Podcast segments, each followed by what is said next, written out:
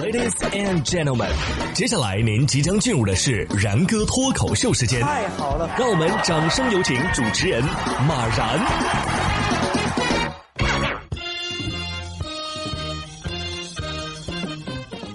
然哥说新闻，新闻脱口秀，各位听众大家好，我是然哥。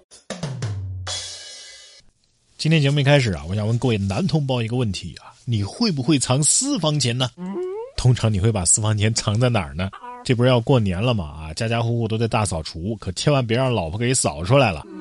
这不嘛，一月十五号，湖南就有一个男子啊，老婆过年大扫除的时候，在床底发现了男子藏的私房钱。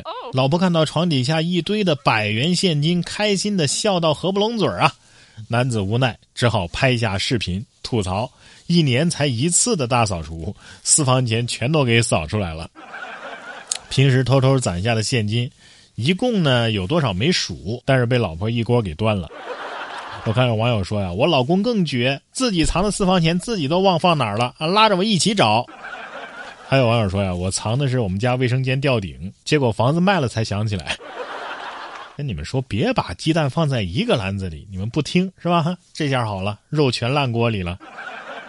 被发现了不算什么，你怎么解释啊？赶紧跟老婆说。嗯，在家辛苦一年了，这是我给你准备的年终奖。一个大男人一点尊严都没有，像我根本就不需要藏私房钱。我老婆每个月主动给我两百，根本花不完。这个钱呀，要花在刀刃上是吧？该花的钱咱花，不该花的钱咱不用花那个冤枉钱。就比如说婚礼的时候穿不穿婚纱，我觉得没那个必要。一月九号，湖南的张家界啊，就有一位短发的新娘没有穿婚纱结婚，结果被误以为是伴郎。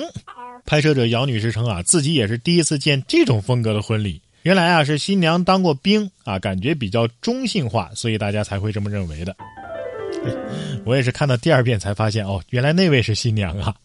我觉得挺好啊，自己的婚礼又不是给别人看的，当然是我怎么喜欢怎么来了。对呀，大冬天的，这这防寒服穿着不比婚纱暖和多了。不过有些冤枉钱啊，花的真叫一个气人。一月十二号，有媒体报道，上海市消保委就针对视频平台限制消费者投屏使用发生了。投屏是移动端用户正常的使用场景，平台用限制投屏加收费用，这不合理啊！想用这种方法加收费用更不厚道。对此，爱奇艺人工客服表示，会员等级不同，所以权益不同。黄金会员就可以投屏，但是只能享受四八零 P 的清晰度。如果想获得更高的清晰度呢，则需要充值成白金会员。不是我说啊，就这么搞下去，我怎么这么爱看这新电视剧呢？啊，《甄嬛传》九四版的《三国演义》，八六版的《西游记》，它不香吗？哎，你说今后有没有这种可能？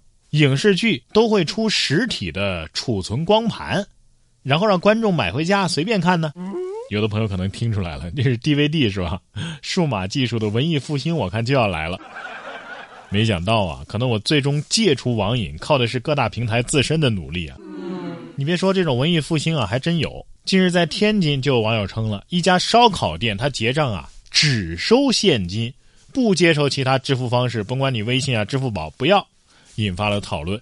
商家说呀，一直以来我们就只收现金，如果没有现金呢，可以去附近兑换，但是哈，一百块钱的兑换需要收一块钱的手续费。这里最低的标准呢是两个人来，不接受单人消费。哎，不过在这里要给大家科普一下啊，只收现金可不违法，不收现金才是违法的。这家烧烤店啊，要是没有过硬的口味做支撑，估计店家的服务态度不敢这么差。接下来这位高女士，这俩钱花的也是挺冤的。一月十一号，河南的新乡啊，高女士反映说，她在直播间购买了精选牛肋排，到货之后啊，发现全是骨头。高女士称，商家做的活动呢是拍三斤送两斤，共计应该是五斤，一共九十九块钱。但是到货之后，她发现呢，这这这轻飘飘的呀，打开一看，全是骨头，连骨髓都没有。她将视频发到网上之后啊，有工作人员联系她说可以退款，但是她觉得商家的行为太过分了。希望提醒大家，置办年货要注意甄选。十二号，平台的客服回应称，目前已经对该商家进行停业整顿。我知道了，如果不减肥也不增肌，最后就会像这头牛一样。我只能说，这剔肉的师傅手艺是真挺好的。不过他们家的狗子肯定觉得，哎，这单还挺合适的，适合我吃。下面这只老虎可能要说了，你这么做合适吗？我觉得不合适。根据人民视频发布的一则视频，一月十六号，河南濮阳的一家动物园内啊，一只小老虎与大鹅发生了冲突，小老虎追逐大鹅，大鹅大叫，哎，突然大鹅反应过来了，转身直接咬住小老虎的背部，小老虎呢，哎，逃回了笼子。